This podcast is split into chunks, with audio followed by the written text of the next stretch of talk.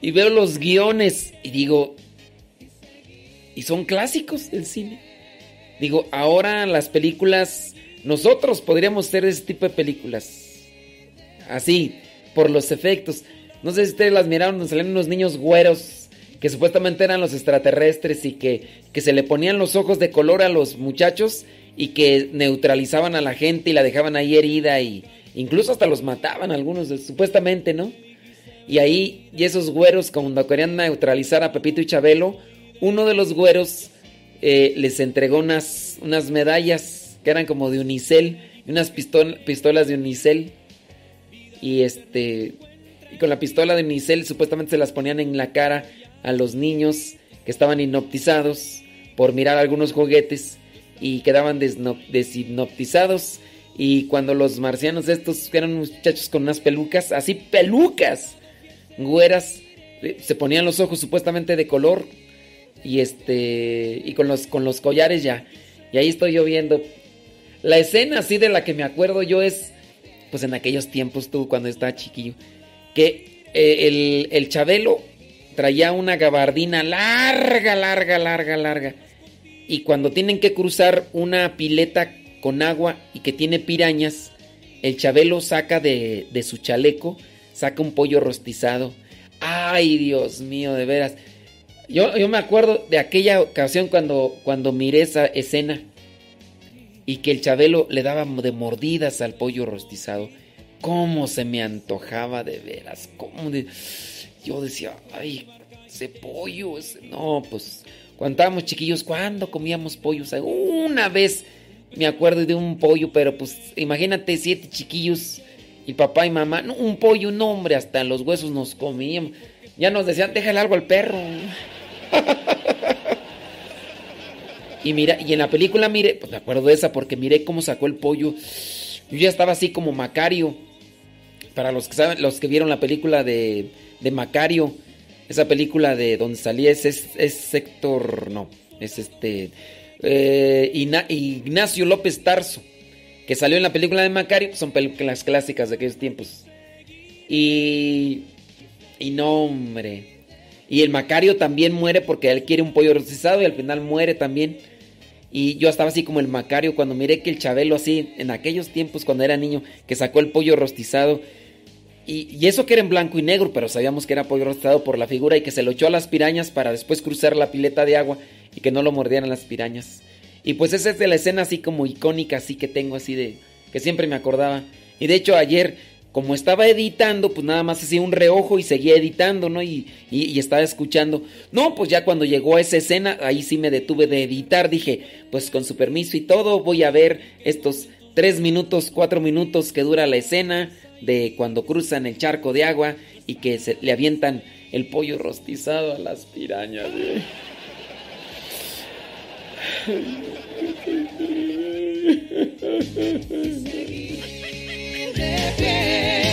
Pescando alma yo seguiré.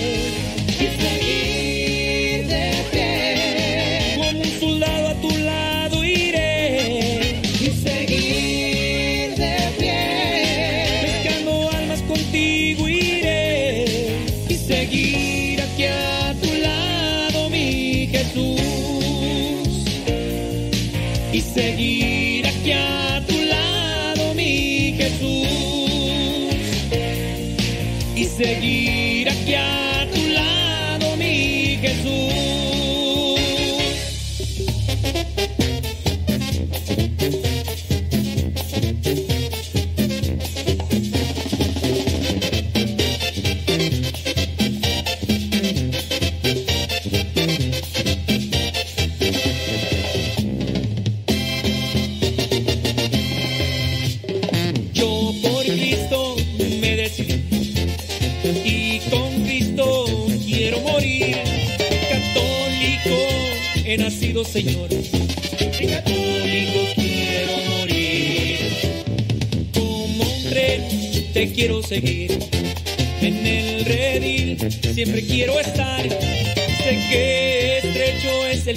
Señor. Pero en él quiero yo continuar. Roy Rancho, gracias. De todo un poco para el católico. Católicos en acción.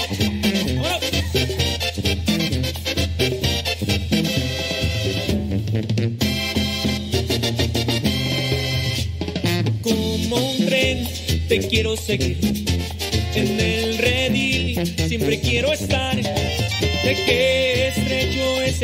Señor.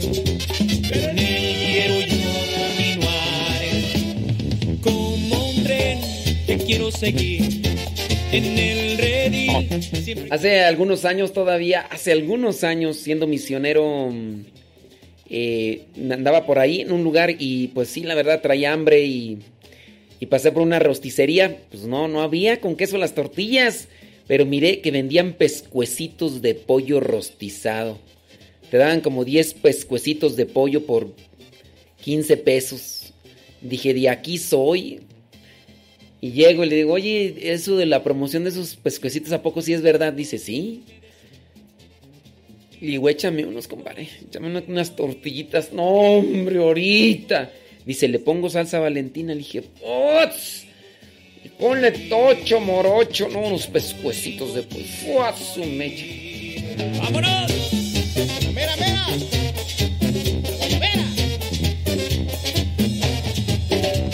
Lo único que no me gusté, no me gustó que el pollo estaba bien gordo y era un pellejo puro cebo, puro cebo. Dije, no, pues na- nada más me comí unos cuantos, yo no me comí todos los... Se los ofrecí a otros que sí les gustaba la grasa, es que a mí la grasa sí, no, no, no. Dije, no, bien gordos estos, tú. Bien gordos, pues ¿quién le va a entrar? Pues sí, aunque no me creas, son melindrosos, pues. Que les da miedo cumplir lo que prometieron en ese altar. Puro Villachuato, Michoacán, vale. Me gustas completita, quiero amarte más. Ay, ay, ay, ay, papantla, tus hijos vuelan. Te amaré mucho más. Pondré todo mi esfuerzo para hacerte suspirar y mirar en ti sonrisas al despertar.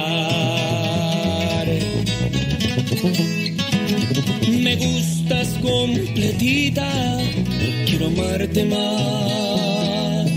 Con tus gritos y Efraín. te amaré mucho más. Pondré todo mi esfuerzo para escucharte más y mirar tu alegría al platicar.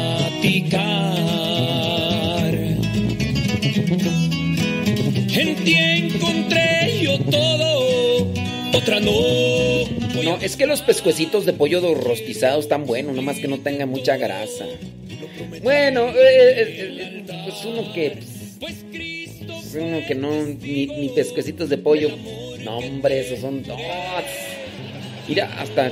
Ya ves los huesitos que tiene el pescuezo. Mira. Los hacíamos polvo. Decían, déjale algo para el perro. Acuérdate, mi brother, que lo que prometemos en el altar ante Dios hay que cumplirlo. La familia. Uy, perdón, ya salió la fresa de. Ay, ahorita, ahorita es la hora de la chuntata. Uy, perdóname, Dios mío. Eres de Michoacán y te. Ay, de. Me gustas con Eres fresa de rancho. amarte más. Con fajita o sin fajita, te amaré mucho más. Pondré todo mi esfuerzo para hacerte suspirar y mirar en ti sonreír. Mira, Leito, dale una cátedra ya. Ya sabes quién que. Ay, o sea. Ay, pescosos de pollo que. Ay, Dios. Yo todo, otra no voy a buscar. Quiero cumplirte todo, lo prometido en el altar. Pues Cristo fue testigo del amor que te juré y todas las promesas que ante él cuentas dar. unos elotitos, eh, ya, elote cocido con patitas de pollo.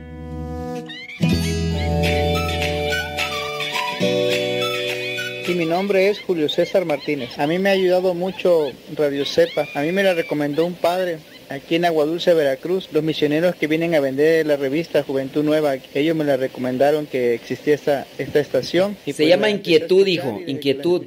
todos los días aquí en mi negocio, me pongo a escucharla, todos los días, no ha habido ni un día que no la escuche, pues como tengo mi celular, pongo, lo preparo y me pongo aquí en mi negocio a escucharlo, los temas, todo lo que pasa en la programación, hasta las 3, 4 de la tarde que más o menos cierro mi negocio y lo escucho. Y mucha gente pues escucha sus temas también, tengo mi bocinita aquí en mi negocio y están escuchando, muchos llegan protestantes, muchos católicos y pues algo aprenden. Gracias Padre, bendiciones y sigan adelante. Saludos a Guadulce, Veracruz. Mi nombre es Erika, yo lo escucho en la ciudad de Tulare, California. Su programa me ha ayudado muchísimo, Padre, para conocer más mi fe, sobre todo porque yo hago el ministerio profético, soy misionera servidora de la palabra acá en Tulare, California, y me ha ayudado muchísimo cuando escucho su evangelio, cómo nos lo explica, la historia de los santos y sobre todo todos los temas demás que nos comparte.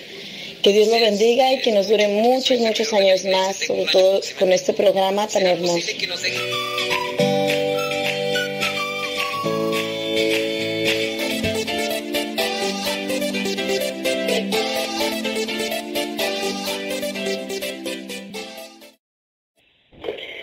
Buenos días, soy Marisela González, les estoy llamando de Las Vegas, Nevada. Pues también para felicitarlos, su programa tan bonito que tienen, todos los programas, ninguno puede superar a otro, porque son hechos, claro, del Espíritu Santo, de inspiración del Espíritu Santo. Que tengan siempre, siempre todas las bendiciones de los dones del Espíritu Santo para que sigan instruyéndonos a nosotros, los católicos fieles. Que Dios los bendiga. Gracias. Sí, buenas, uh, buenos días. Uh, mi nombre es Flora Lucero. Estoy hablando de Martínez, California. Y les digo que su programa, programación me ha ayudado bastante a informarme sobre la Iglesia Católica, especialmente el, el del Padre Modesto, que me hace reír y me da y me, me ayuda mucho, a, me, da, me ha dado a conocer mucho de la Iglesia Católica, algo que yo no sabía te lo agradezco mucho, que Dios lo bendiga y espero seguirlos escuchando. Hola, mi nombre es Araí Reyes, llamo desde Ever, Washington. Padre muy modesto, muy buenos días. A mi nombre es Fidel Brígido Bernardo, originario de Oaxaca, radico acá en Memphis. Ah, estoy muy orgulloso de conocer su radio y gracias por fortalecer nuestra fe seguir, y seguiremos adelante con Dios. Soy Erika Román desde Carolina del Sur. Estoy muy feliz de escuchar Radio Cepa. Me encanta todos los programas. Gracias a Dios que, que encontré esta bonita estación. Ah, me ha ayudado muchísimo desde el día en que mi hijo me dijo que quiere ser sacerdote. Para mí fue una vida, entonces dejé de escuchar ah, música mundana, por decirlo así, y escucho solo Radio Cepa y otras estaciones muy buenas católicas. Y me encanta, he aprendido mucho, me gusta mucho porque a mi esposo y yo cantamos en el coro de la iglesia. Mi esposo toca la guitarra, yo canto, ya tenemos varios años ahí. Y estamos muy felices, Padre. Gracias, gracias por hacer este radio y que Dios nos siga bendiciendo y que nos siga iluminando. Mi nombre es Cindy Indiano, lo escucho desde Westmoreland, Tennessee. A mí me recomendaron escuchar Radio Cepa por la música católica. Desde hace tres años lo escucho casi todos los días. Empecé a escuchar todos sus programas, La Hora de los Cincelazos, Evangelizar sin Tregua, a besar la coronilla a la Divina Misericordia y le puedo decir que Radio Cepa cambió mis mañanas definitivamente. Soy catequista y usted me ha enseñado muchísimo. Gracias Padre porque ha cambiado mi vida. Dios lo bendiga siempre. Dejé la televisión que no me dejaba nada por toda su programación que me llena tanto y sobre todo porque escucho la palabra de Dios diario y el santo del día. Gracias Padre, Dios lo bendiga.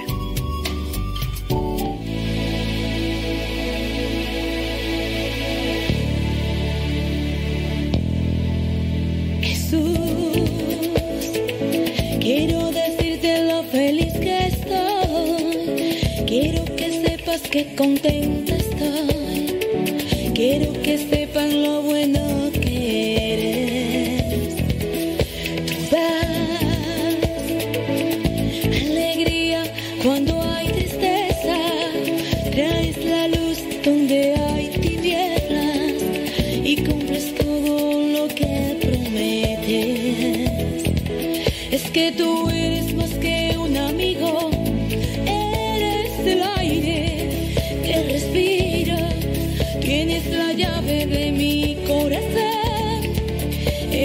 centro de mi interior, donde tú estás no falta nada, eres el cielo de mis dos alas, eres la barca que me transporta, eres la rama que me soporta.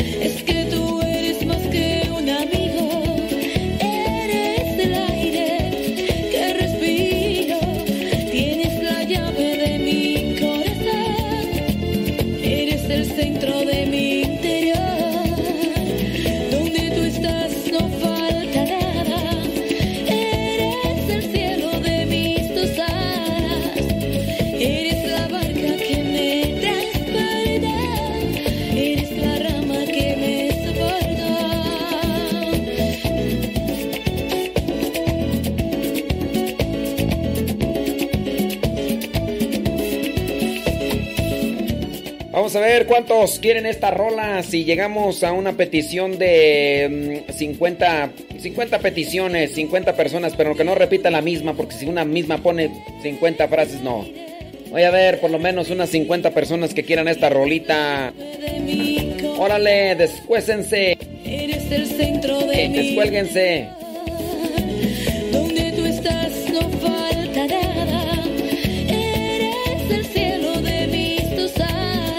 Tienen que decir, yo escucho Radio Cepa en Chinches Bravas o en el rancho donde nos escuchen y quiero esa rolita, así, tal cual. Entonces digan dónde nos escuchan y digan, yo quiero esa rolita.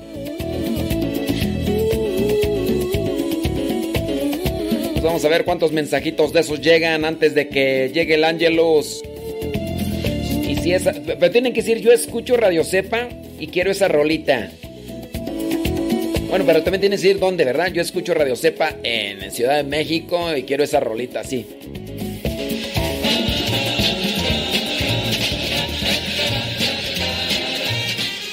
El trabajo y sus frutos.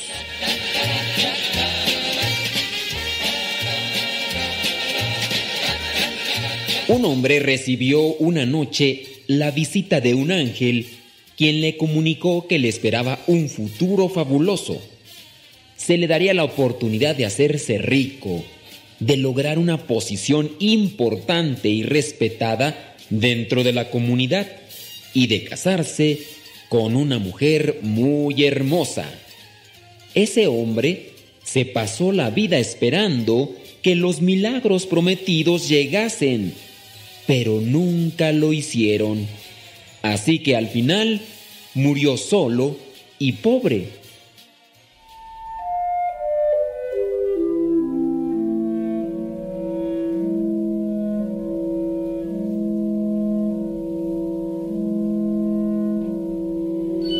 Cuando llegó a las puertas del cielo, vio al ángel que le había visitado tiempo atrás y protestó. Me prometiste riqueza, una buena posición social y una bella esposa. Me he pasado la vida esperando en vano. Yo no te hice esa promesa, replicó el ángel.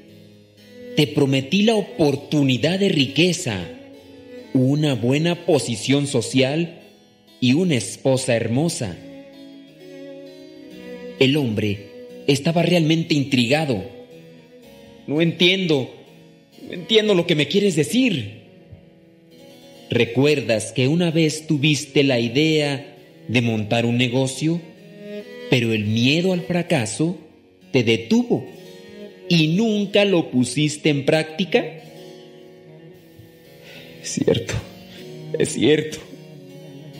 Al no decidirte, unos años más tarde, se le dio la idea a otro hombre que no permitió que el miedo al fracaso le impidiera ponerla en práctica. Recordarás que se convirtió en uno de los hombres más ricos del reino. También recordarás aquella ocasión en que un terremoto asoló la ciudad, derrumbó muchos edificios y miles de personas quedaron atrapadas en ellos. En aquella ocasión, tuviste la oportunidad de ayudar a encontrar y rescatar a los supervivientes, pero no quisiste dejar tu hogar, solo por miedo a que los muchos saqueadores que había te robasen tus pertenencias. Así que ignoraste la petición de ayuda y te quedaste en casa. Verdad, es verdad. Esa fue tu gran oportunidad de salvarle la vida a cientos de personas, con lo que hubieras ganado el respeto de todos ellos. Por último, ¿recuerdas aquella hermosa mujer pelirroja que te había atraído tanto? La creías incomparable a cualquier otra y nunca conociste a nadie igual. Sin embargo, pensaste que tal mujer no se casaría con alguien como tú y para evitar el rechazo, nunca llegaste a proponérselo. Es verdad. Es verdad.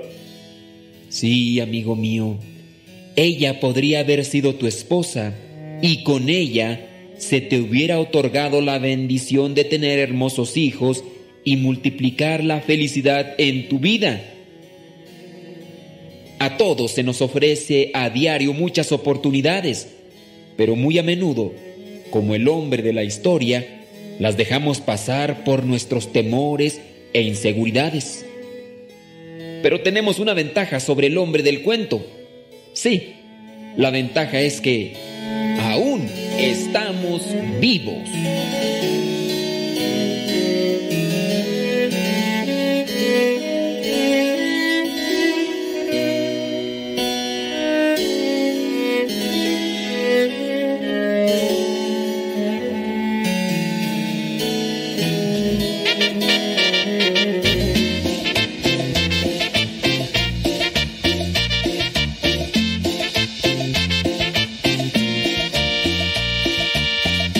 Nunca imaginé que me iba a pasar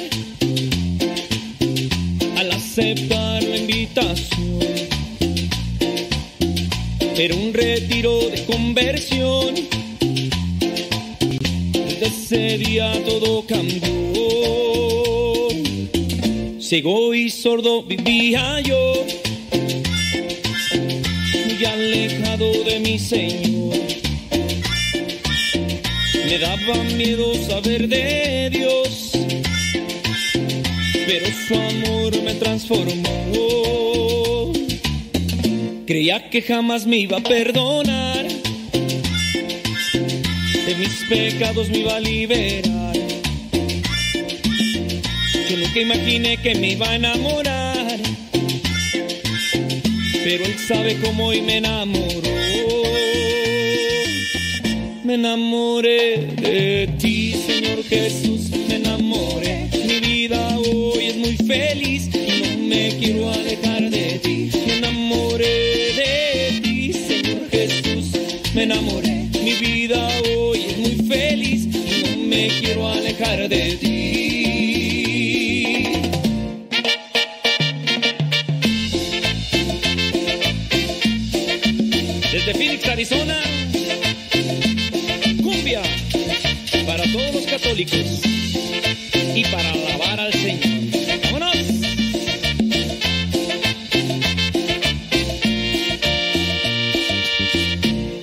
Que jamás me iba a perdonar, de mis pecados me iba a liberar. Yo nunca imaginé que me iba a enamorar,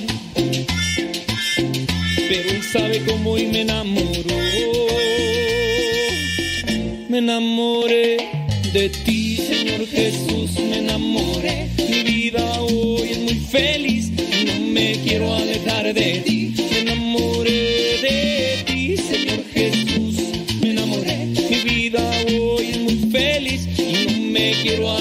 alejar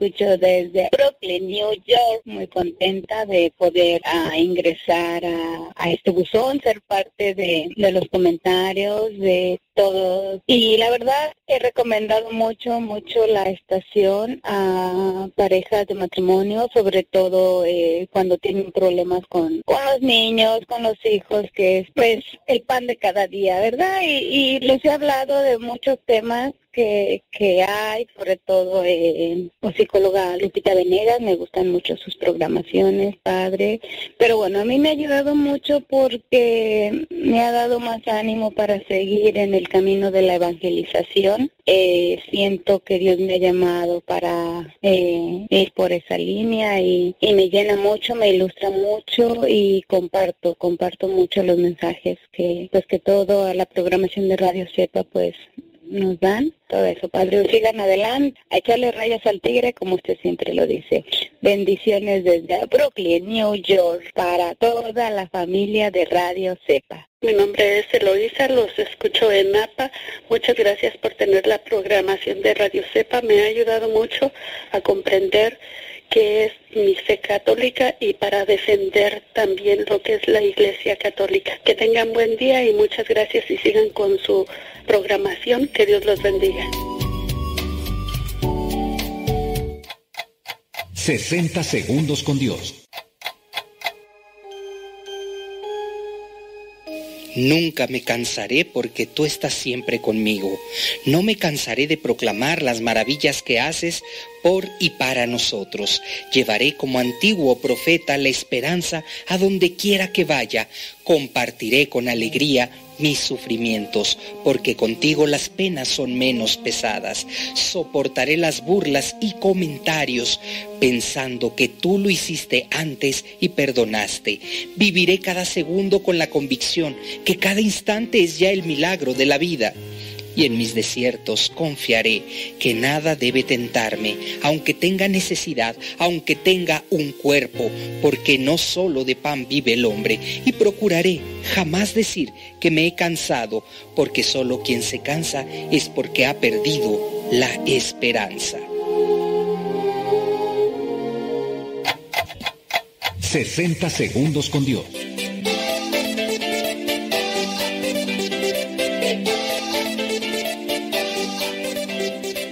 Hola, muy buenas tardes. Los escucho del Distrito Federal. Mi nombre es Leticia González y estoy muy feliz por, por estas estaciones que hay eh, de la Iglesia Católica y de ustedes en especial, en particular, los misioneros servidores de la palabra que siempre nos brindan cosas muy positivas y muy, muy bellas en la red. Gracias y Dios los bendiga a todos. Que tengan un bonito día. Bye. Muy buenos días, mi nombre es Silvia Mena, hablo de Chicago solo para felicitarlos por sus programas y pues gracias a ustedes mi vida ha cambiado, gracias a los padres misioneros que estuvieron aquí en Chicago, gracias a ellos mi, mi, mi vida dio totalmente un giro de 90 grados sin ser una exageración y ahora pues le estoy tanto agradecido tanto como a Dios como al Padre Luis por todas sus enseñanzas hacia sus sacerdotes que ellos pues han transmitido por medio de ellos la palabra del Señor. Y pues quisiera recomendarles a toda la juventud, a todos los que puedan adquirir la, la revista Inquietud Nueva porque trae unos mensajes que hay muchas cosas que nosotros no sabemos y por medio de esa revista pues nos sigue evangelizando. Aunque pues uh, ya no tenemos nuestros padres misioneros, pero nos dejaron muy buenas semillas que estarán dando muchos frutos. Que Dios los bendiga por sus programas Y a usted, Padre Modesto, gracias, gracias por todo el tiempo que nos brinda en la radio y sobre todo en las familias y en los evangelios. Que Dios los bendiga siempre y los, llega, los siga llenando de fortaleza y de sabiduría para que nos puedan transmitir y seguir alimentarnos por medio de la palabra del Señor. Que tengan muy buenos días o muy buenas tardes o muy buenas noches. Bye. Muy buenas tardes, mi nombre es Álvaro Rocha, eh, saludando desde Houston, Texas. Pues quiero eh, felicitarlos y también a felicitar a usted, Radio Cepa, y también saludar a todos mis hermanos en la parroquia de San Carlos Borromeo, eh, aquí en la ciudad de Houston. Muy buenos días, que Dios los bendiga. Ah, bueno, mi nombre es Antonio Hernández. Nos reportamos desde Detroit, Michigan, para agradecerle al programa su existencia y por agradecer al Padre Modesto que el Evangelio nos llega todos los días en la mañana. Gracias a Dios por todo este trabajo que se hace y gracias a Dios porque existe Radio Cepa. Gracias.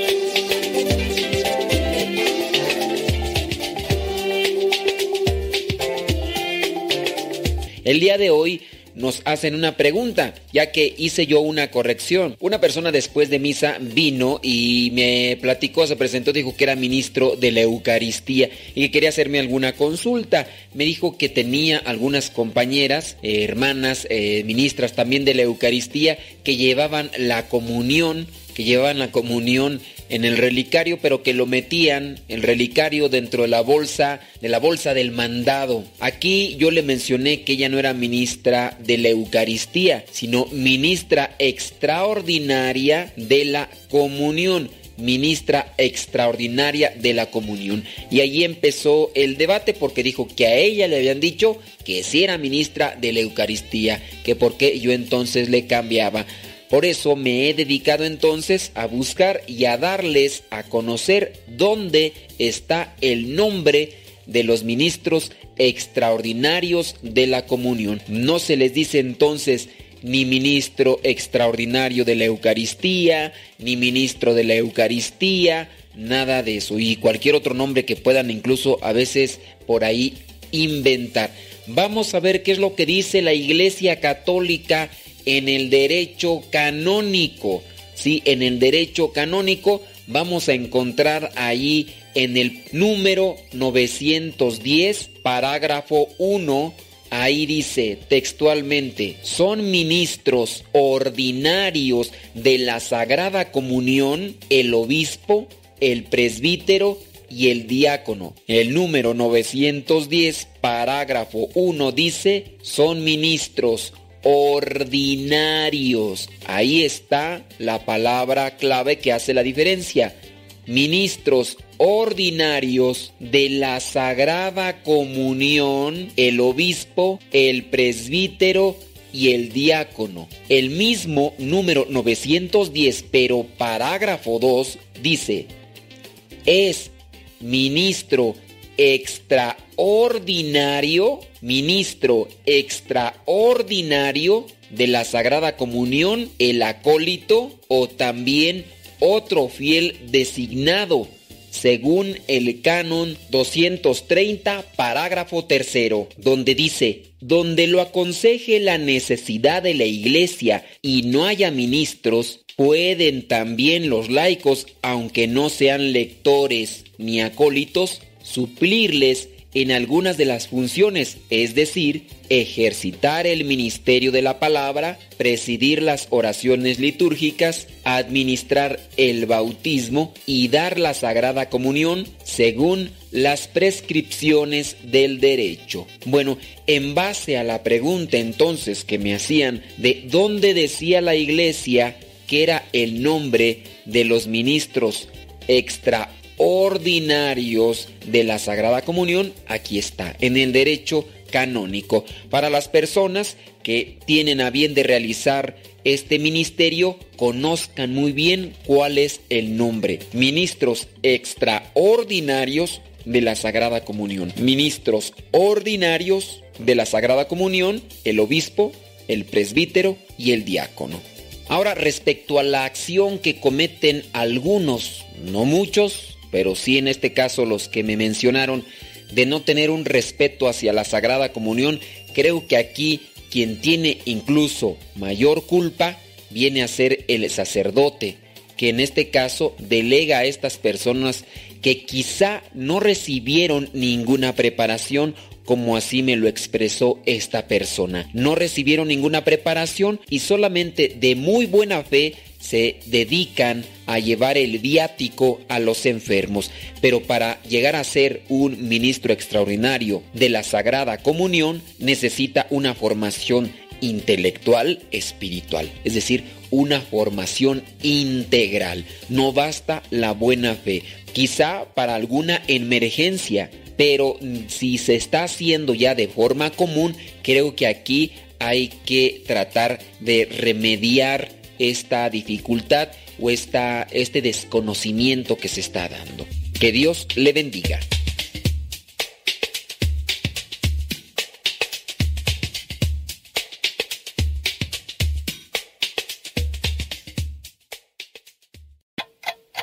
...60 segundos con Dios.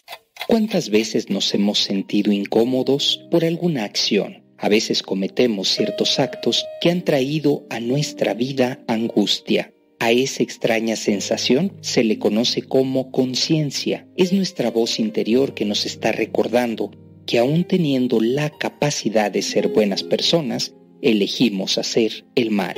Imaginemos esa voz en la vida de un secuestrador, de un asesino o de un violador. Esa voz interior crece y alcanza niveles insostenibles que algunas personas son capaces no solo de aceptarlo, sino hasta de gritarlo. Tenemos la capacidad de hacer el bien. De cada uno de nosotros depende elegirlo hacer. Debe ser un verdadero sufrimiento y martirio escuchar esa voz. 60 segundos con Dios.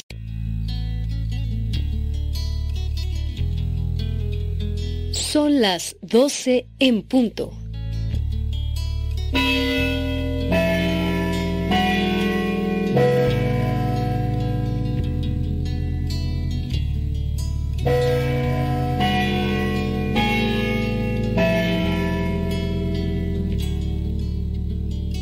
En el nombre del Padre, del Hijo y del Espíritu Santo. Amén. El ángel del Señor anunció a María. Y concibió por obra del Espíritu Santo. Dios te salve María, llena eres de gracia, el Señor es contigo.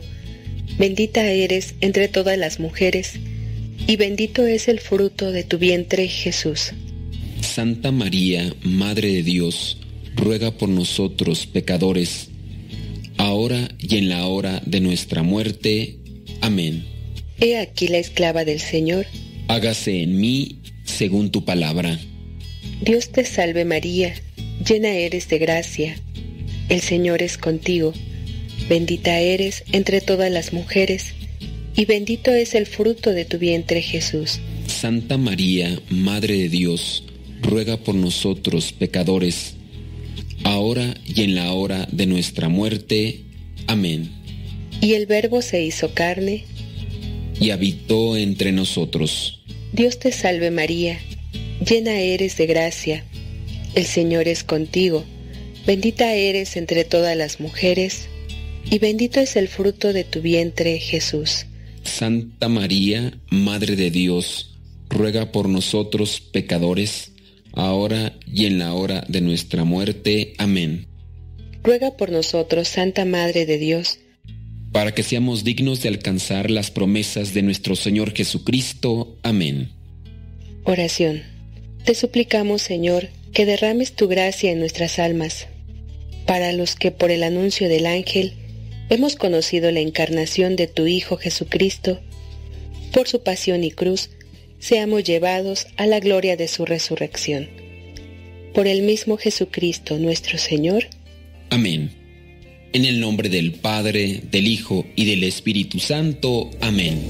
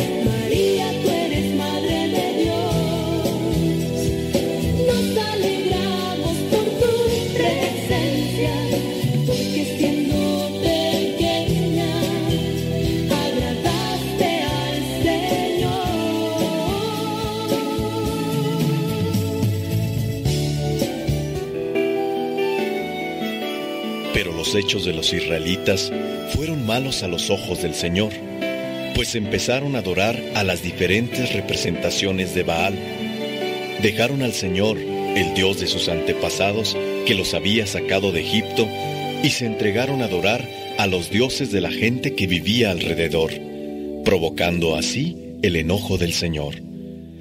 Dejaron al Señor por adorar a Baal y a las diferentes representaciones de Astarte, y por eso el Señor se enojó contra Israel e hizo que los ladrones los despojaran de lo que tenían, y que sus enemigos de los alrededores los derrotaran sin que ellos pudieran hacerles frente. Cada vez que ellos marchaban a la batalla, el Señor se ponía en su contra y les iba mal, según él mismo se lo había anunciado. Sin embargo, aunque el Señor puso a los israelitas en aprietos, también hizo surgir caudillos que los libraran de quienes los despojaban. Pero los israelitas no hicieron caso a estos caudillos, sino que fueron infieles al Señor y adoraron a otros dioses. Sus antepasados habían obedecido los mandamientos del Señor, pero ellos no siguieron su ejemplo. Cada vez que el Señor hacía surgir un caudillo, también lo ayudaba, y durante la vida del caudillo libraba a los israelitas del poder de sus enemigos, pues sentía compasión de ellos al oírlos gemir por causa de la opresión que sufrían. Palabra de Dios.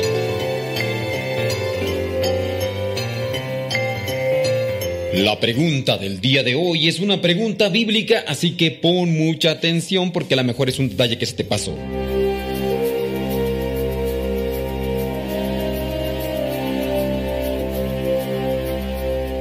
La pregunta es la siguiente. ¿Qué hacía Pedro cuando el ángel lo liberó de la cárcel? ¿Qué hacía Pedro cuando el ángel lo liberó de la cárcel? Sí recordarás que a Pedro lo metieron a la cárcel. Bueno, llegó un ángel y lo liberó. Pero, ¿qué hacía Pedro cuando el ángel lo liberó? Estaba orando, es decir, haciendo oración. Estaba llorando de tristeza porque estaba en la cárcel. O estaba durmiendo. ¿Qué hacía Pedro cuando el ángel lo liberó de la cárcel? Estaba orando, haciendo oración ¿Estaba llorando o estaba durmiendo?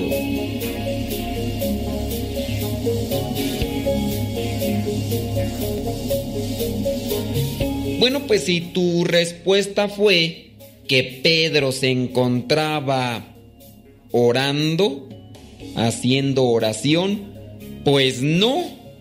Eso sí que no. No, uno pudiera pensar, bueno, entonces ¿Por qué, ¿Por qué lo liberó el ángel? ¿Por qué lo liberó Dios?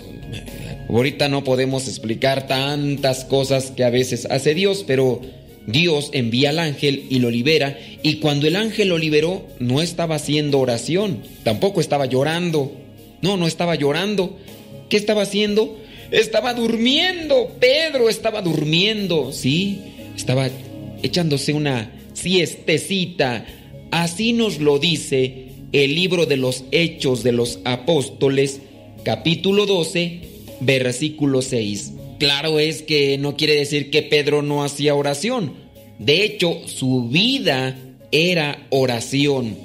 Cuando se comprende que ser cristiano no es orar cuando tengas ganas o cuando estás necesitado, cuando ya eres cristiano y comprendes que tu vida es oración constante, ya no buscas los momentos para hacer oración, sino que toda tu vida es oración.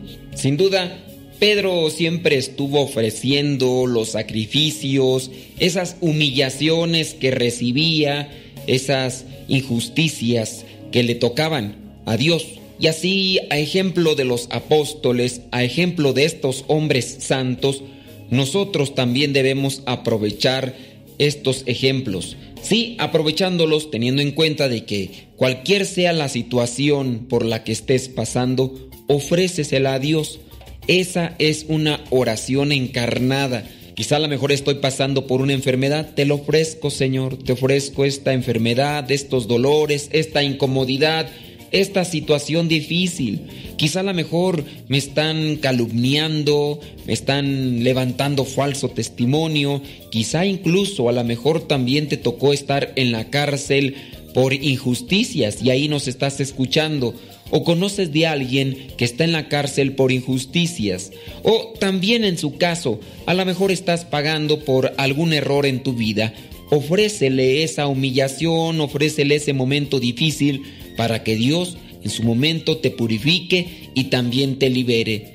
No solamente una libertad física, sino una libertad interior. En la medida en que dejamos entrar a Dios en nuestra vida, nos hacemos libres, porque el pecado, el pecado nos esclaviza. Así nos lo dice el Evangelio de Juan, capítulo 8, versículo 34. Jesucristo dice en ese pasaje, les aseguro que todos los que pecan son esclavos del pecado. Palabra de Dios. Te alabamos, Señor. Busquemos pues la libertad, la libertad de espíritu, abandonando lo que es el pecado, porque en la medida en que nos dejamos abrazar por el pecado, nos dejamos abrazar más por el demonio.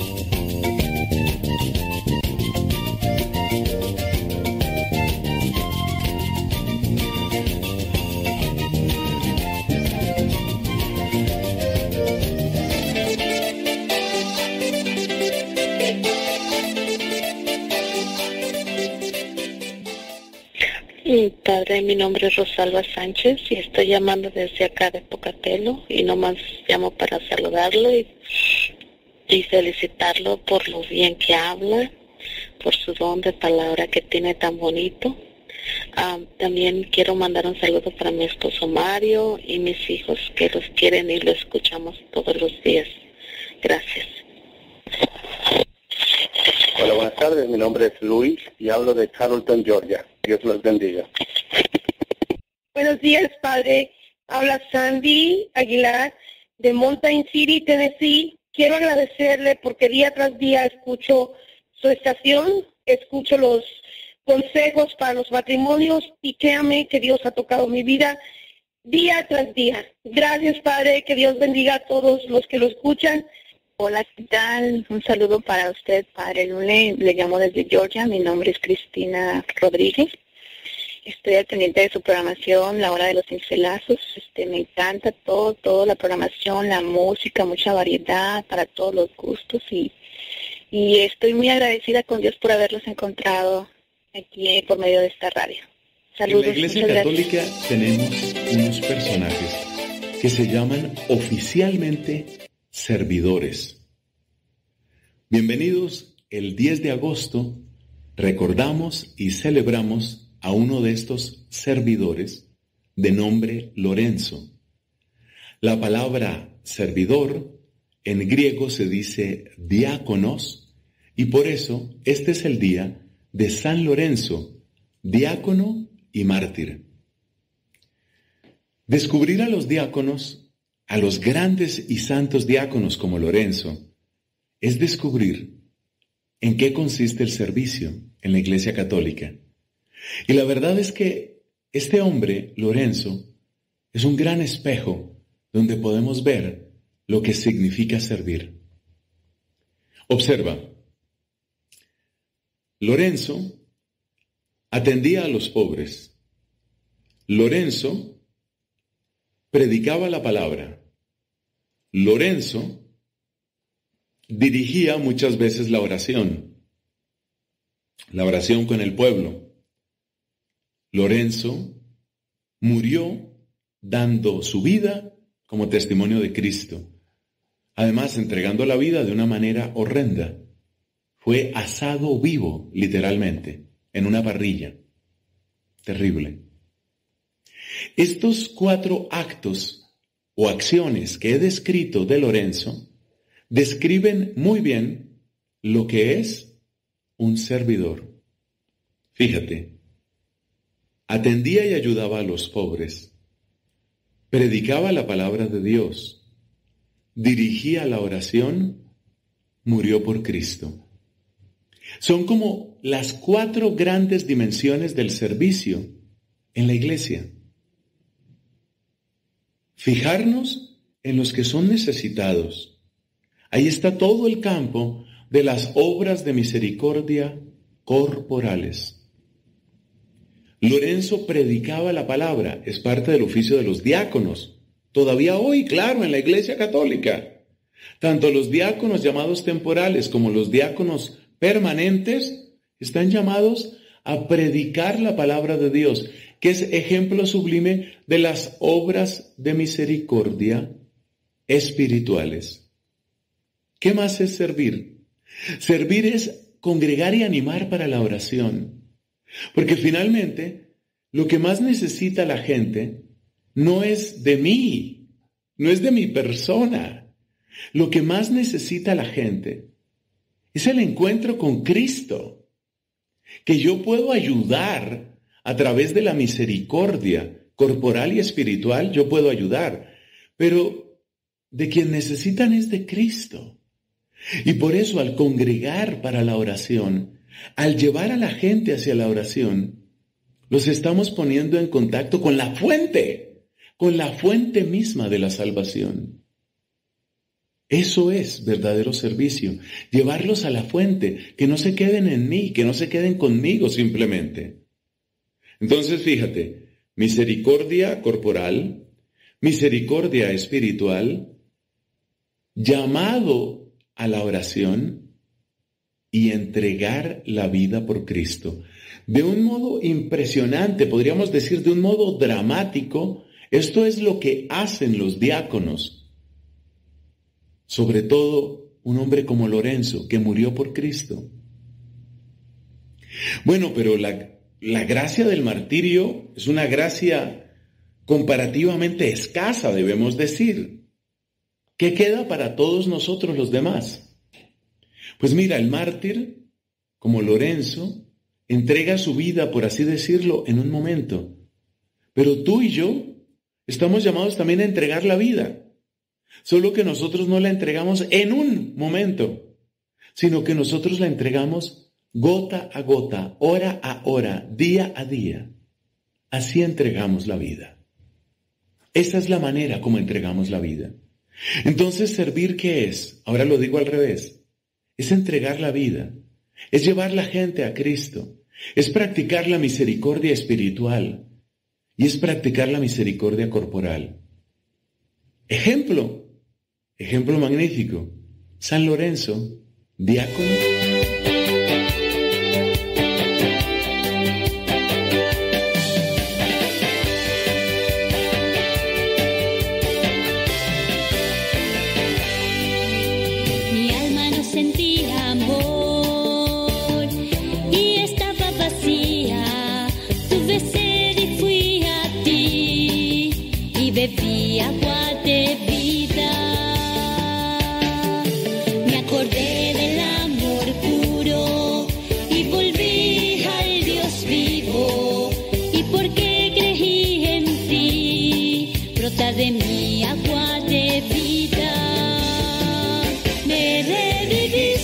En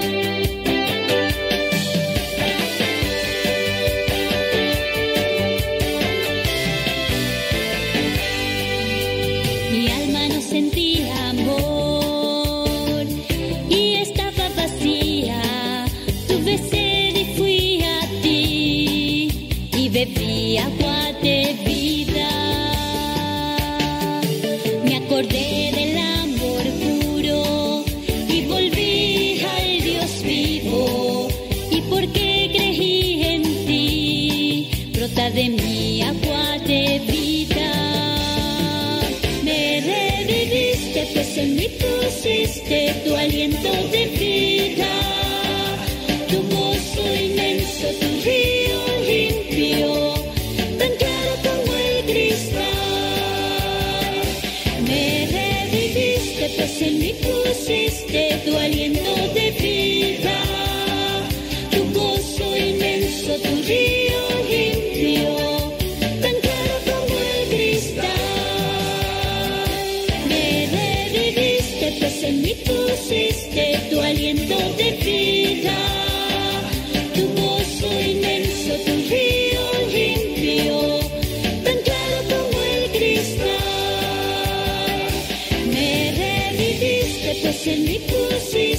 tu aliento de vida, tu gozo inmenso, tu río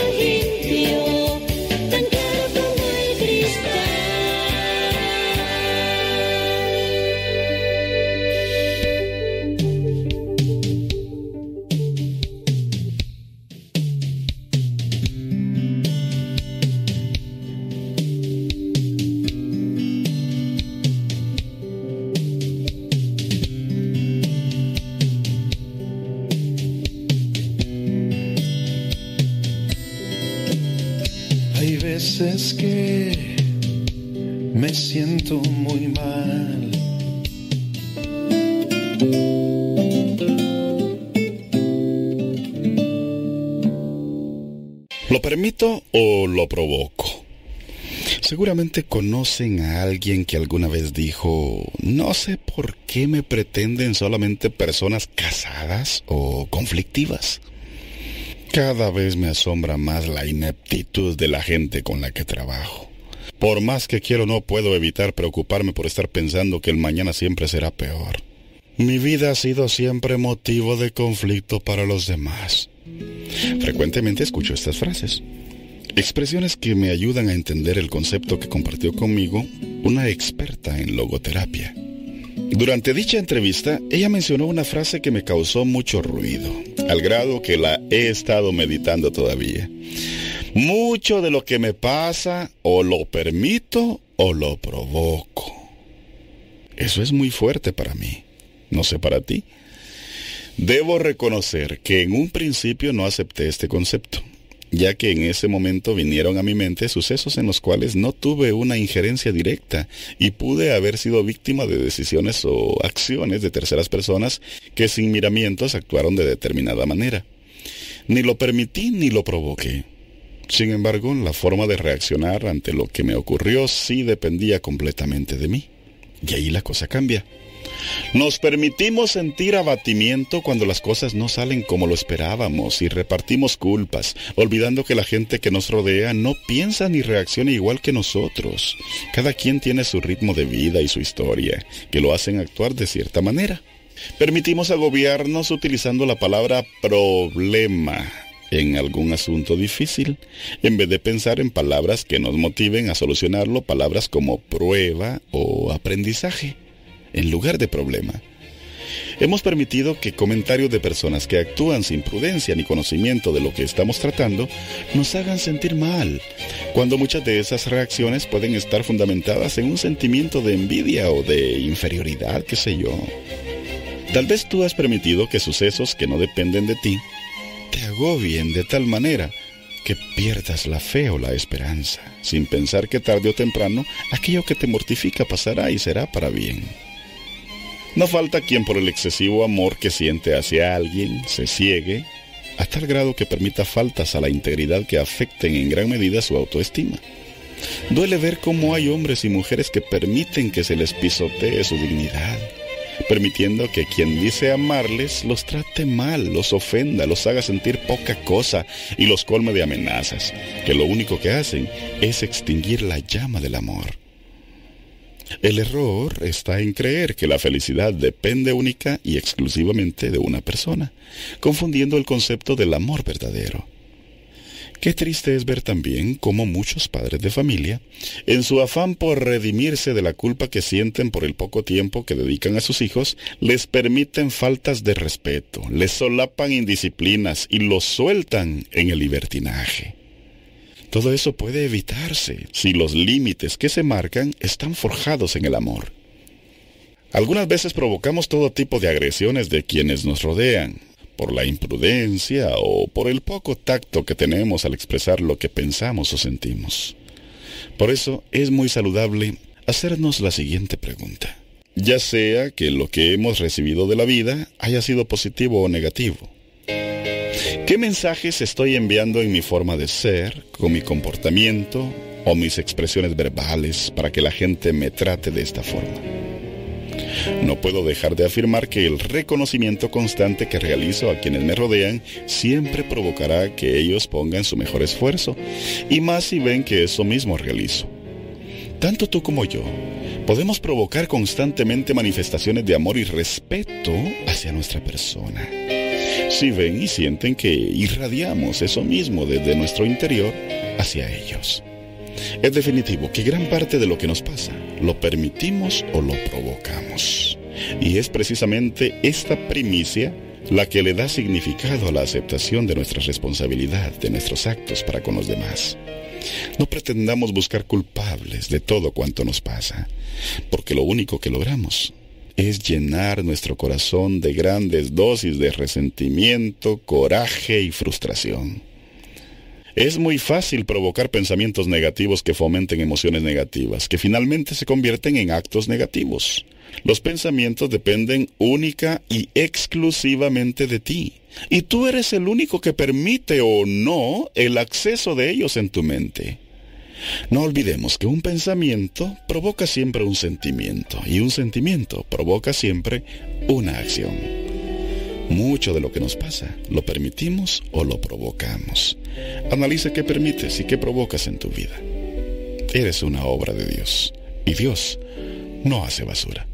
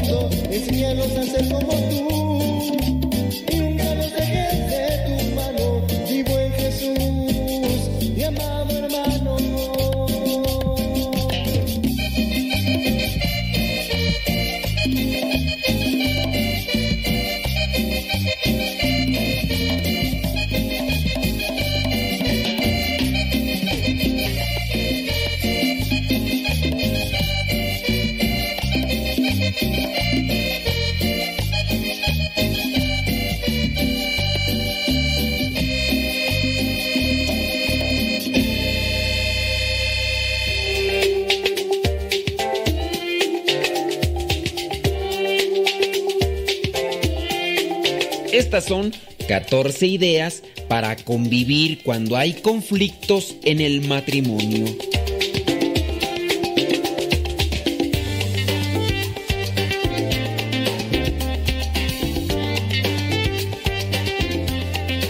Son sencillas ideas para atenuar con resultados los conflictos de convivencia en el matrimonio. Bueno, decimos sencillas, aunque para la gente que es muy orgullosa y soberbia, esto no resultará nada sencillo. Recuerde que se debe establecer una forma de comunicación que atenúe lo negativo de la emocionalidad del conflicto convirtiéndolo en una oportunidad para mejorar la vida matrimonial. Si hay un reclamo es porque existe una necesidad no satisfecha en una de las partes. Digo, eh, en uno de, de la pareja, en uno de los dos. Y aquí viene lo que son estas 14 ideas para convivir cuando hay conflictos en el matrimonio. Vamos pues con la número uno. Cuando uno de los esposos reclama algo, hay que dejarlo hablar, aun cuando no tenga la razón, ya que necesita desahogarse. Una vez expuesto el problema, estará dispuesto al diálogo con mayor apertura y serenidad. Número 2. Quien reclama con razón lo hace porque ama, le interesa y necesita que su cónyuge se supere. Número 3. Si hay que criticar algún defecto o actitud hacerlo con amor. Si por sí mismo resulta doloroso aceptar los propios defectos, más costoso es que nos lo tengan que decir. Por eso debemos ser sumamente finos, delicados y comprensivos para criticar o decir algo negativo al otro. Número 4. Jamás echar en cara los errores del pasado. Comprensión y amor con las debilidades del otro, igual como queremos que sean con nosotros. Víctor Hugo señala en su obra Los Miserables que ser misericordioso es saber en dónde están las heridas del otro y no tocarlas. Número 5. Nunca discutir irritados. Si se está enojado, no será el momento de abordar la problemática.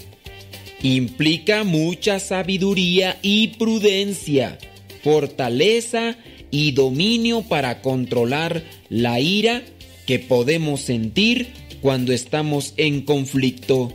Por eso, nunca discutir enojados. Número 6. Evitar los gestos y ademanes de impaciencia, porque solo demuestran que no hay disposición sincera de escuchar. Número 7. Evitar gritar. El grito es en sí mismo una agresión, independientemente de lo que se diga. Por eso hay que evitar gritar. Bueno, a menos de que sea sordo. Pero no grite cuando se enoje, cuando discuta con la otra persona. Número 8. No buscar vencer en una discusión. La aparente derrota es en realidad una gran victoria de quien respondiendo con silencio se mortifica por amor a Dios. El problema también con una discusión es que a veces se busca más ganarle a la pareja que encontrar caminos y soluciones a los problemas. Número 9. Respecto a los problemas con los hijos, hay que recalcar que el conflicto es con el hijo, no con el esposo, no con la esposa. Aunque la falta cometida por el hijo haya sido abusando del amor y la tolerancia de uno de los padres. Pero respecto a los problemas con los hijos, hay que recalcar que entonces el que está actuando mal es el hijo. Número 10.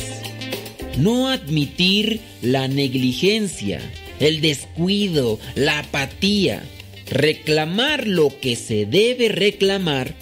En el amor se requiere una sana exigencia.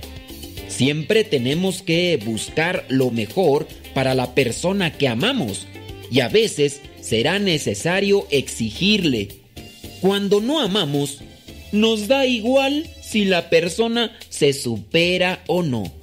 Pero con la persona amada, esto jamás puede llegar a suceder. Número 11. Nunca terminar el día tras una discusión sin recuperar la paz, aunque no haya quedado resuelto el conflicto.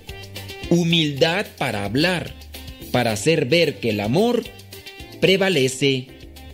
Ante este punto me acuerdo lo que dice Efesios capítulo 4 versículo 26.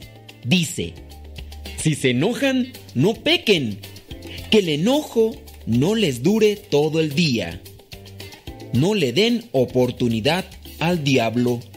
Efesios capítulo 4 versículo 26 y 27. Número 12. Cuando te equivoques, admítelo y pide disculpas.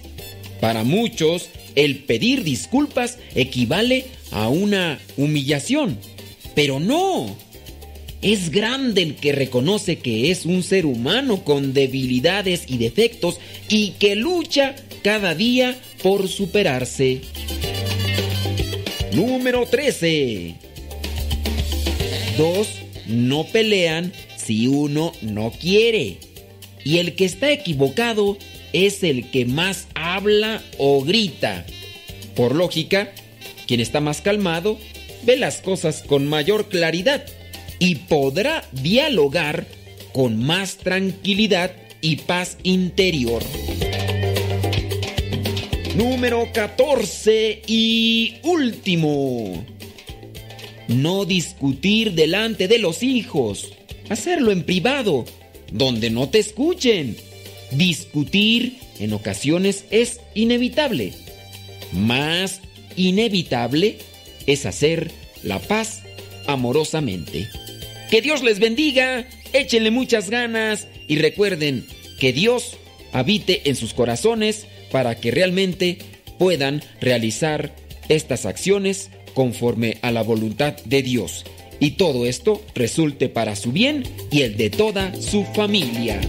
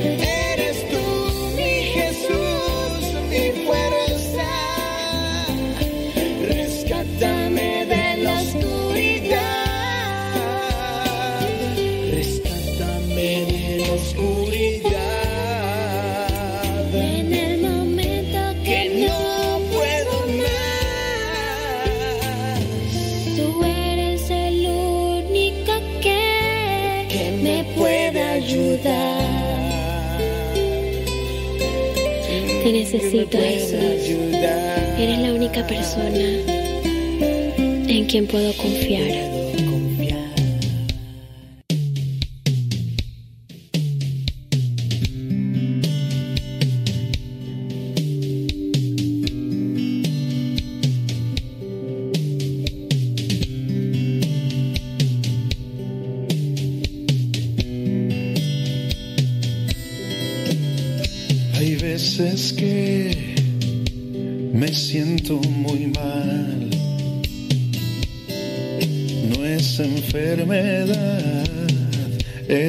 Cuestión de moral.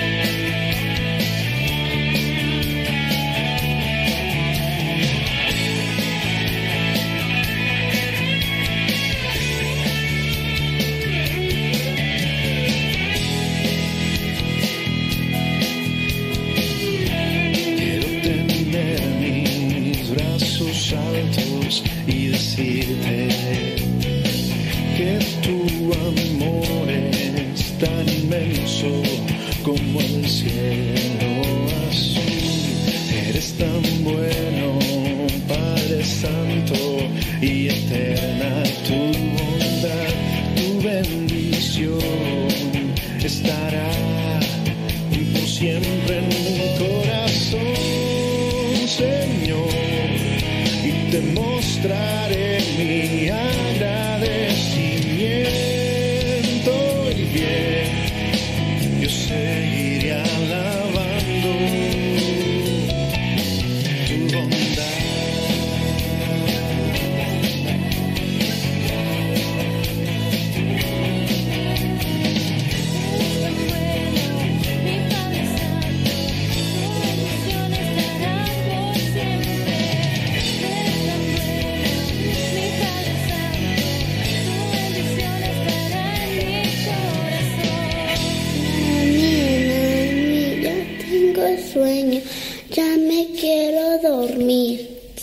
Sí, mija. Vamos a hacer oración. Vamos a pedirle a papá Diosito y al ángel de la guarda que nos acompañe. ¿Quieres? Sí, Empezamos.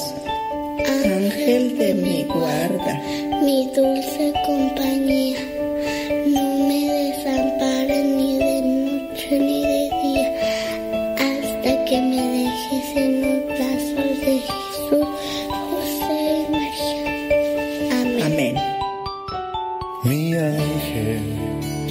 estás siempre cerca de mí, testigo en mi diario vivir. Mi ángel, tú me cuidas y cuando tengo mis caídas, derramas amor en mi herida. Tus alas me dan protección.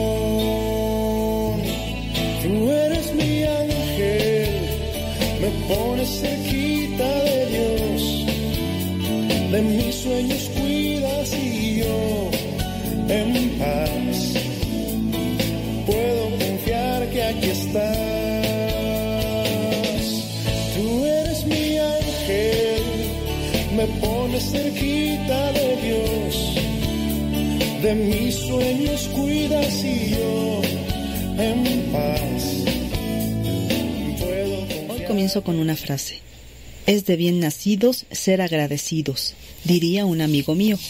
Y viéndolo bien, el dicho tiene mucha razón. Agradecer es una actitud que atrae la simpatía de aquellos que nos han hecho un bien y de esta manera son reconocidos por nosotros, pero también es signo de empatía.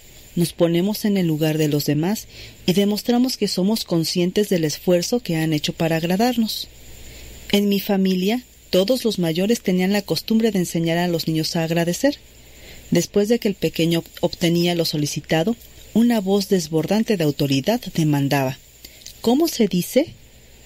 Una frase que fuimos aprendiendo conforme crecíamos, con su consabida respuesta. Gracias, mamá, o gracias, abuelito, según el caso, y que ahora nosotros aplicamos a nuestros pequeños. ¿Por qué insistimos en que los infantes agradezcan? Porque es parte fundamental de la educación recibida en el seno familiar y en ella se ven involucrados todos los parientes, un comportamiento muy común en nuestro país pero además significa un acto de justicia, dar a cada quien lo que merece. Pienso en una situación muy simple. Todos en la vida hemos recibido alguna invitación a una fiesta, y no importando la sencillez o el lujo del festejo, podemos darnos cuenta del gasto hecho por el anfitrión, quien se ha esmerado en atender a sus convidados del mejor modo posible con tal de hacerlos sentir cómodos. Imaginemos que después de comer beber, bailar y pasar una tarde agradable, los invitados se retiraran al mismo tiempo sin despedirse del homenajeado. ¿Qué pasará por la cabeza de quien así se ha afanado para que la gente estuviera a gusto? Por supuesto que se sentiría decepcionado y querría nunca haber organizado nada para personas tan ingratas y desconsideradas. Caso contrario, Supongamos que declina la fiesta y todos se van despidiendo y dando las gracias al festejado, que por supuesto se siente satisfecho y contento por el éxito de su evento. Qué diferencia, ¿verdad? Pues por elemental que parezca, se está olvidando esta básica regla de urbanidad. A veces encontramos individuos que se imaginan que, por el hecho de existir, merecen todo en la vida, dándose ínfulas de grandes señores o señoras. Se les olvida que hace mucho superamos la época de la esclavitud y que todos somos iguales, seres humanos con derechos y obligaciones que desempeñamos distintos roles, oficios y profesiones, pero que necesitamos unos de otros para subsistir. Recuerdo que en un curso el ponente decía, todos tenemos que comer para vivir, pero no todos nos dedicamos a trabajar en el campo. Sin embargo, si no hubiera quien lo hiciera, no llegaría el alimento a nuestras mesas. Y así podemos hablar de muchos otros servicios y de gente como nosotros que se dedica a ellos.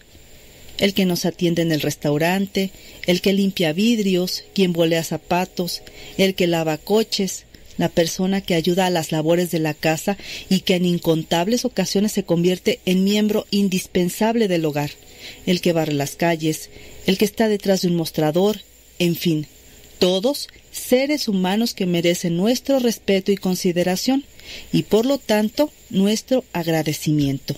No solo porque sin ellos tendríamos nosotros que convertirnos en todólogos, sino porque son personas que realizan un trabajo para bien de su comunidad. Pero también volteemos a ver a nuestras propias familias. ¿Agradecemos a nuestros padres por haberse desgastado para hacernos hombres y mujeres de bien?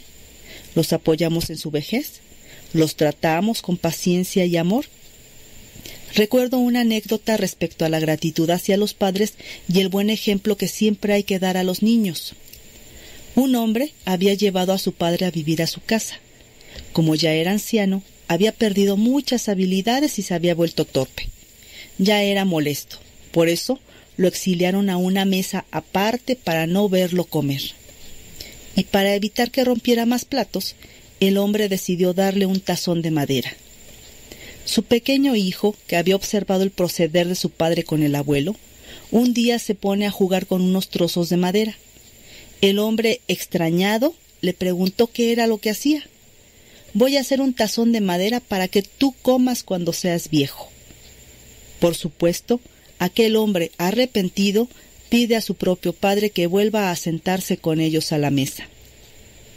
Agradezcamos a todos con palabras y actitudes lo que hacen por nosotros y a Dios porque cada día nos brinda una nueva oportunidad para ser agradecidos. Gracias por escucharme. Sigue con nuestra programación. Estás en radiocepa.com.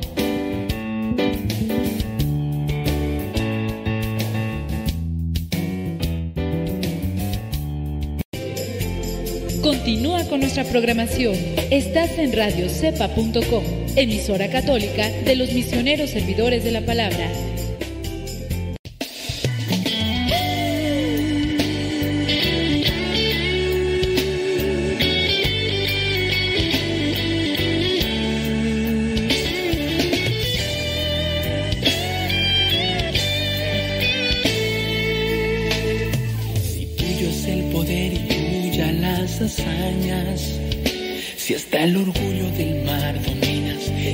Gracias por estar con nosotros, radiocepa.com. tierra lavan tus proezas, Gracias. tus maravillas, tu divinidad, tu justicia y tu fidelidad. Si el norte y el sur tú los creaste, y a poderosos tú los derrotaste. Dime por qué has puesto tus ojos en mí. Muchas veces yo te negado, cuántas veces yo te perseguí. Dime por qué has puesto tus ojos en mí. Varias veces te he traicionado y en el rostro yo te escupí. Dime por qué has puesto tus ojos en mí. Muchas veces te crucifiqué y otra vez viniste por mí. Dime por qué has puesto tus ojos en mí. Si a pesar siempre has sido un padre, nunca has sido un hijo para ti, dime que tú quieres de mí. Si mi nada te sirve, Señor, pues mi nada será para ti. Si tuyo es el poder tuya las hazañas, si hasta el orgullo. Gracias, igualmente. Y las olas solo tú las calmas, si los vientos y la tierra lavan tus proezas, tus maravillas, tu divinidad, tu justicia y tu fidelidad. Si el norte y el, y el sur tú los creaste. y a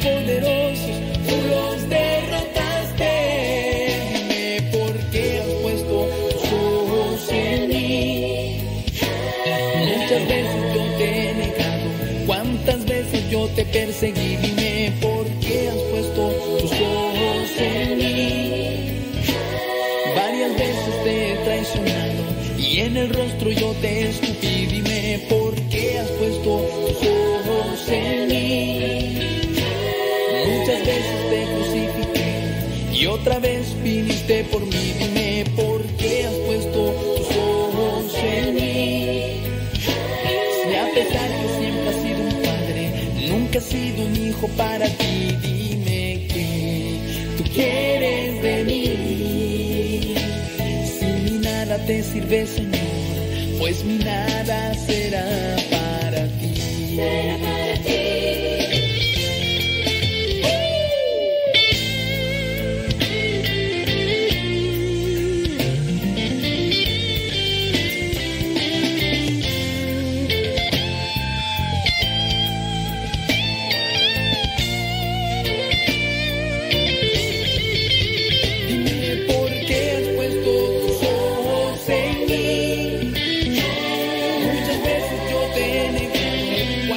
Diana Cruz, hasta Alabama. ¿Por qué has puesto tus ojos No, Leito, lástima, lástima, Leito. Se durmieron como ya saben quién.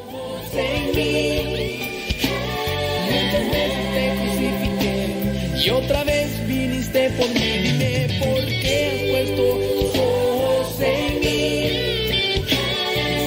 como al rato mi carnal se va a estar durmiendo ahí con, con Aroncito.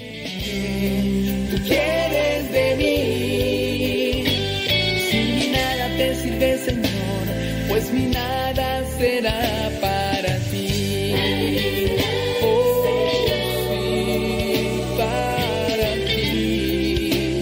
Mi nada será para ti. Para ti. La rola,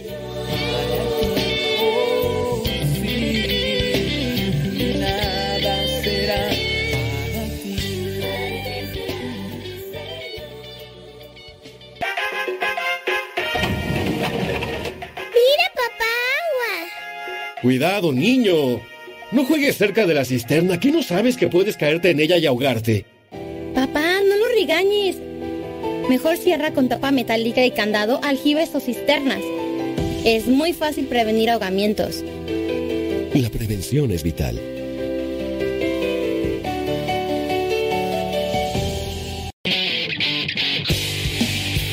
Síguenos por Twitter y Facebook. Búscanos como Radio Cepa.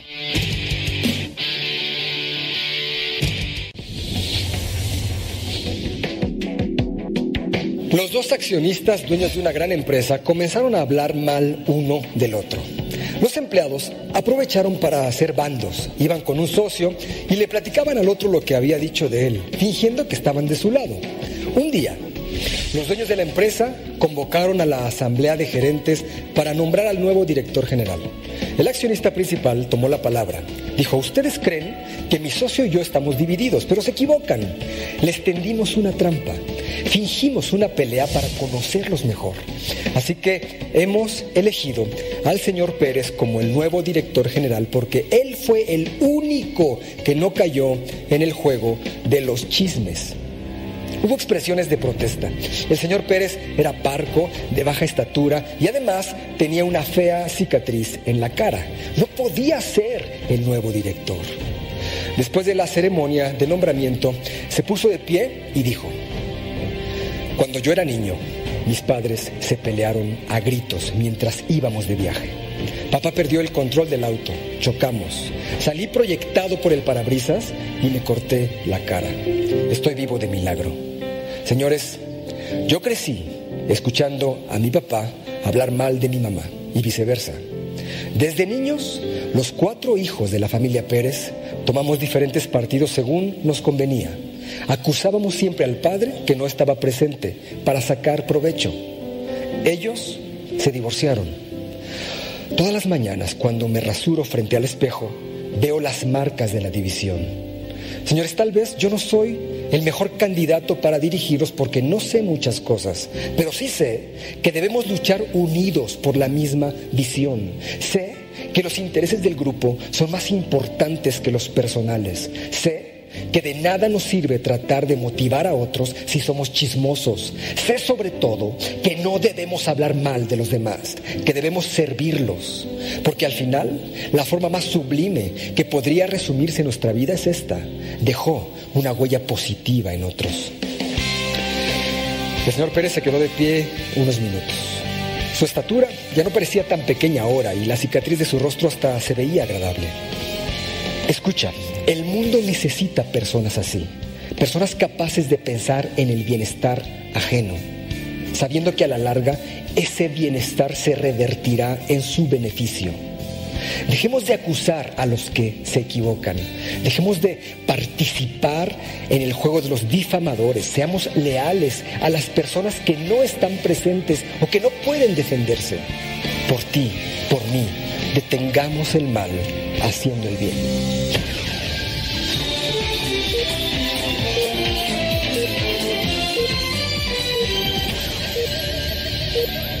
Por ti, por mí.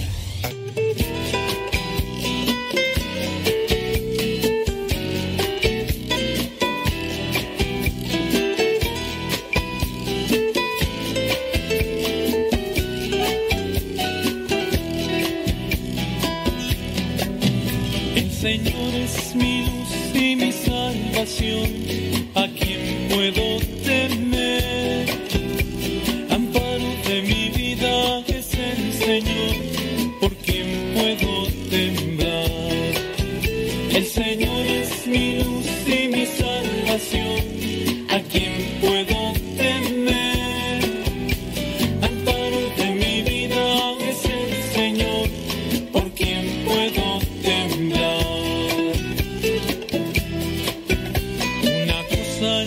Señor solo pido, habitar por siempre en su casa y poder gozar y poder gustar la dulzura y la grandeza de su amor. El Señor es mi luz y mi salvación,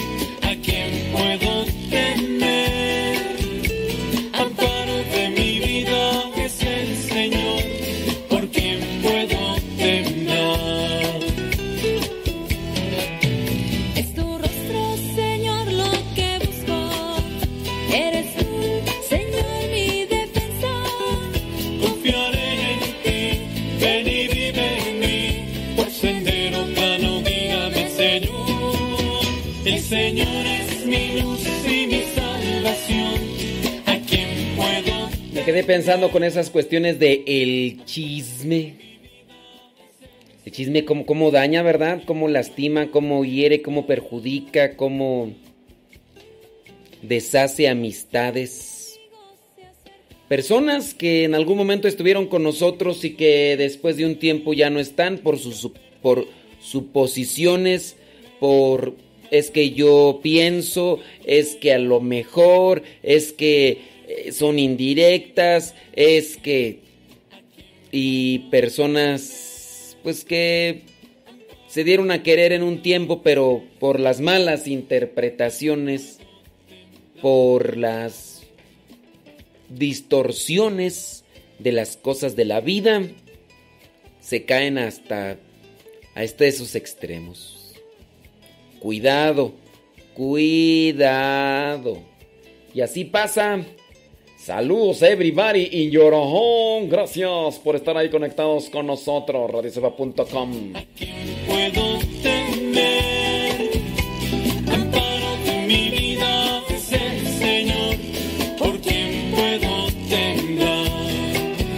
El Señor es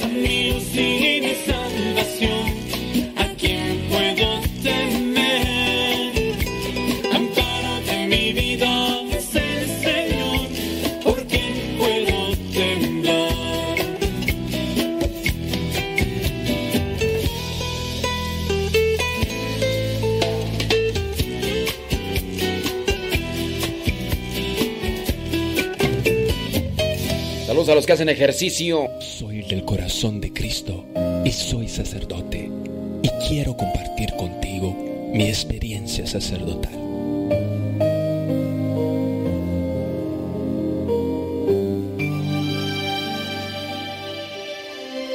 Mario Ortega Moya, experiencia sacerdotal en Argentina.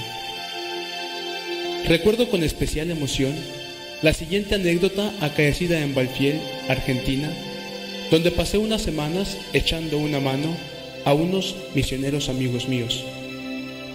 La mañana de los miércoles la dedican los sacerdotes de aquella parroquia a visitar enfermos, los más graves, para la confesión y unción, porque la Eucaristía la reciben de manos de los ministros laicos. Precisamente acompañado por José, uno de estos ministros, realizaba yo la visita de los miércoles, siguiendo una lista que habíamos obtenido gracias a la gran misión parroquial llevada a cabo unos meses antes. Sorteando con el auto los baches de las calles sin asfaltar y soportando un asfixiante calor, íbamos en búsqueda de la casa de cada enfermo que habíamos elegido para visitar esa mañana. Sin embargo, todo parecía adverso. A uno lo habían llevado de nuevo al hospital, otro había fallecido. Un tercero había cambiado de domicilio. De casa en casa, sin poder atender a nadie, el tiempo pasaba. La mañana parecía perdida. Pero la providencia divina estaba guiando nuestros pasos. Echamos mano de nuevo a la lista. Había que elegir otros enfermos para visitar. Me fijé en una chica joven que aparecía apuntada y junto a su nombre la causa de su enfermedad, el fatídico SIDA. La casa no estaba lejos de allí, por lo que no dudé en decirle a José que nos dirigiéramos allá. Era un barrio de los más pobres y peligrosos. La droga y la delincuencia entre jóvenes y niños era lo normal por esa zona. Nos detenemos ante la casa en cuya puerta un hombre de mediana edad nos mira extrañado. ¿Vive aquí Susana? preguntó José, sin bajar todavía del auto. El hombre asiente con la cabeza y pasa dentro para buscarla. Nos bajamos del coche y en esos momentos veo aparecer a Susana, que sale decidida y sonriente, como quien espera una sorpresa. Yo me quedé espantado al ver su aspecto. Tenía 22 años, pero aparentaba mucho más. Pobremente vestida, descalza, llevaba en la cara, cuello, manos, brazos, piernas y pies las señales de pinchazos y moretones producidos por la jeringuilla asesina que desde sus 12 años destrozaba su vida. Susana había sido víctima, como tantos otros, de la cultura de la muerte. Engañada, nadie le había mostrado nunca otro camino de felicidad. Soy Susana, padre, dijo, y rápidamente me confesó su principal carencia. Padre, no estoy bautizada. En menos de dos horas, esa misma tarde, la llevaban al hospital para enfermos terminados de SIDA en Buenos Aires. Allá los llevan para morir. Ya no suelen regresar a sus casas. Esa misma tarde, Dios mío, entonces me expliqué por qué no habíamos podido ver a los enfermos anteriores. La providencia nos había llevado a quien más lo necesitaba. Mira, le dije, el bautismo es la puerta para ir al cielo. ¿Quieres bautizarte? Ella dibujando de nuevo la sonrisa en su rostro, mientras aparecían en sus ojos las primeras lágrimas, dijo emocionada, sí, padre, sí que quiero. Había que bautizarla rápidamente bajo peligro de muerte. En 15 minutos dimos un repaso al credo y después le exhorté a que se arrepintiera de todos los pecados de su vida, ya que iba a recibir la gracia santificante. Ella comprendió que aunque, aunque su cuerpo se deterioraba sin solución, su alma se iba a revestir de Dios. ¿Cómo actúa Dios en los pobres y humildes? No se puede explicar, es para vivirlo. La familia también recibió con agrado la noticia del bautismo de Susana. José hizo de padrino y en la habitación, salón, dormitorio, cocina de la casa, bauticé a Susana. No me costó trabajo explicarle que Dios la amaba personalmente. Ella misma lo había experimentado. El padre había venido hasta su casa. Ella, que había sido tratado tanto tiempo como un objeto, veía ahora reconocida su dignidad de persona y de hija de Dios. Confieso que yo también me emocioné. Una vez de regreso en España, recibo un fax del párroco de allí. Entre otras cosas me contaba que a los pocos días de recibir el bautismo, Susana había muerto. Rápida y espontáneamente me surgió esta petición. Susana, yo que te ayudé a ir al cielo, ayúdame tú ahora a mí.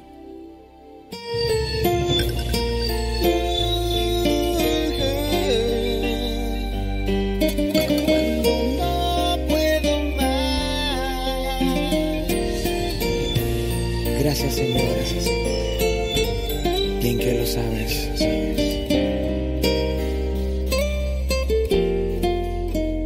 Yo recuerdo ese momento que tu voz a mí me habló.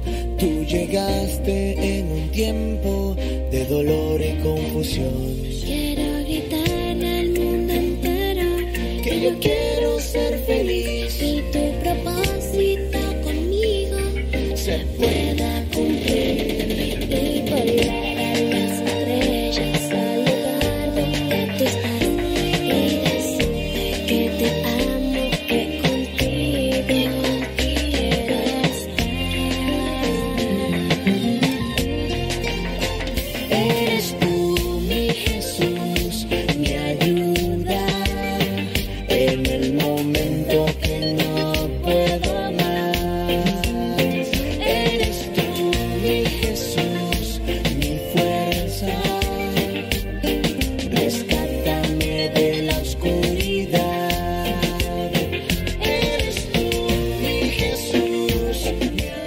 Bueno, eh, ya nos vamos a tener que desconectar ahí de. mm, de Facebook y de YouTube. Y ustedes dirán, ¿pero por qué? Porque ya son dos, dos horas y media de transmisión, criaturas.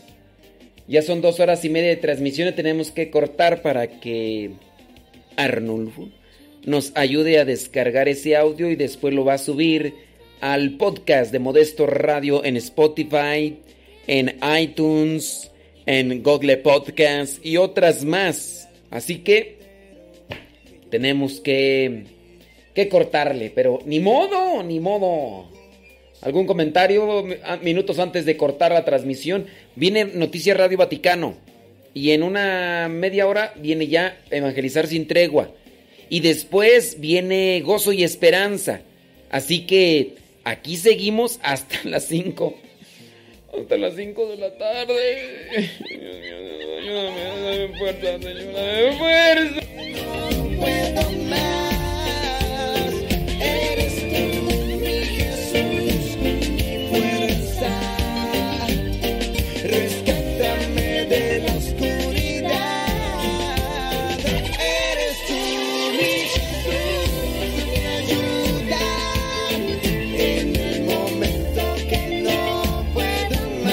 Pásense a Radio Cepa, ¿eh? los que quieran seguir escuchando.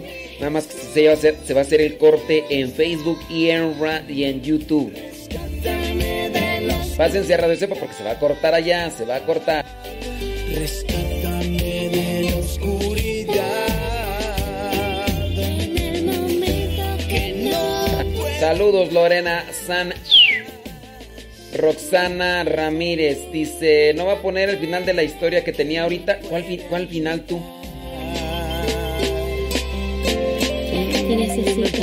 De la historia de Susana.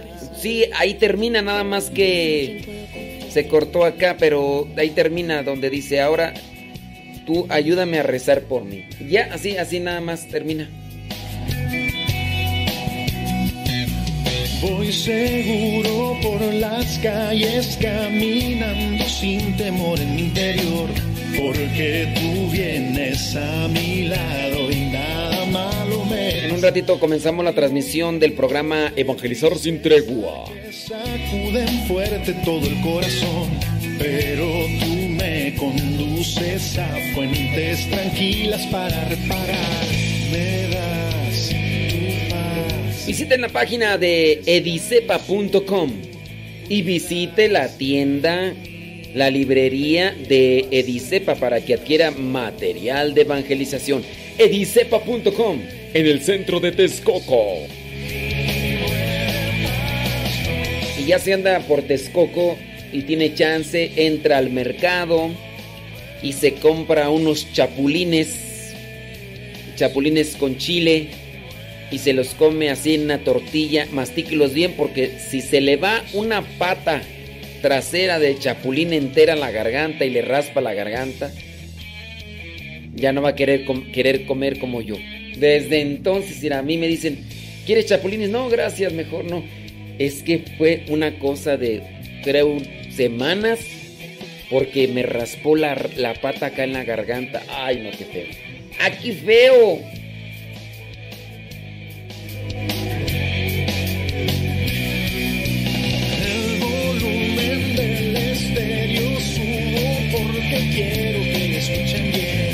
Saludos Marisela Ledesma, gracias.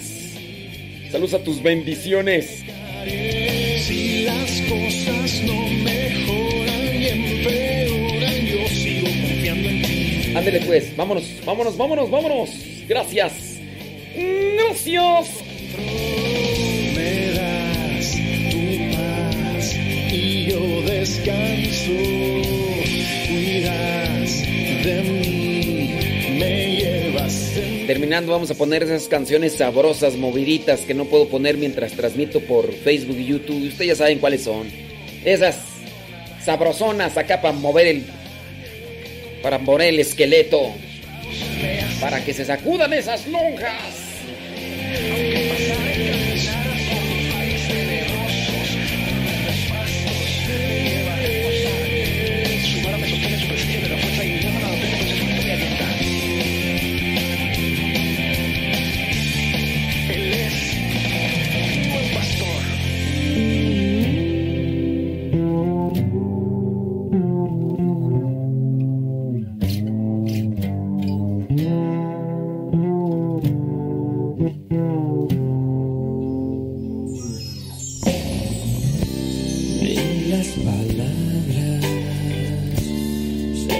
Necesitan para expresar mi mis sentimientos. Siempre comprendes con tu inmensidad, mis ojos muestran todas las veces que me haces soñar en una tierra en la que todos vivamos en paz. Tú eres mi luz